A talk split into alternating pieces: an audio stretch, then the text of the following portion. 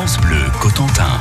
France Bleu. 8h37, à la une de la presse. Ce matin, on ouvre la presse de la Manche, Mao de Butler. Oui, avec son rédacteur en chef adjoint, Chris-Maël Marchand. Bonjour. Bonjour. Alors dans les pages de la presse ce matin, vous revenez sur l'exploit du cher bourgeois Thomas Duteil qui a gravi l'Everest euh, la semaine dernière. Ouais, effectivement, on revient sur euh, cette formidable aventure hein, de ce pompier, de ce pompier professionnel de Cherbourg qui vient de gravir le toit du monde. Alors, dans une page spéciale, ce, le Grandvillais d'origine, hein, puisqu'il est des Grandville, a bien voulu nous raconter son, son parcours et cette extraordinaire expérience qu'il euh, a préparée pendant euh, pendant plus d'un an. Il évoque euh, également les, les risques encourus euh, durant euh, l'ascension.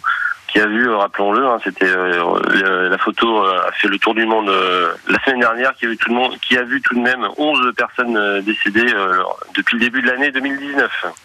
Ouais, ça c'est le fait du jour de la presse ce matin. Et puis, bien sûr, aujourd'hui, on est le 3 juin. Les commémorations s'apprêtent à commencer. Et ça, vous en parlez sur plusieurs pages.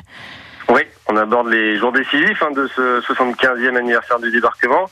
Alors on vous propose effectivement plusieurs pages spéciales, euh, notamment sur les festivités qui se sont déroulées le, week-end dernier. On, vient, on revient ainsi sur le- la grosse journée d'hier à l'aéroport de Maupertuis, le rassemblement d'Harley Davidson euh, à Sainte-Mère-Église, l'installation du, du camp Géron- Géronimo, etc., etc. En fait, tout ce, que, tout ce que vous voulez savoir sur les commémorations sont et seront dans, dans nos colonnes avec le programme euh, du jour également.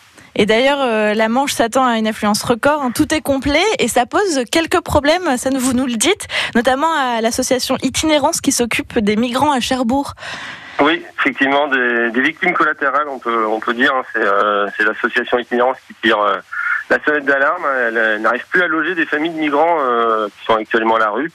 Alors, euh, des solutions temporaires ont été trouvées le, le week-end dernier, notamment pour les familles euh, avec des enfants. Mais la, la situation demeure précaire. hein. Donc, Itinérance a lancé ces, dernières heures sur les réseaux sociaux un, un appel à la solidarité auprès de ceux qui, bah, le temps d'une nuit ou de quelques jours, auraient un peu de place chez eux.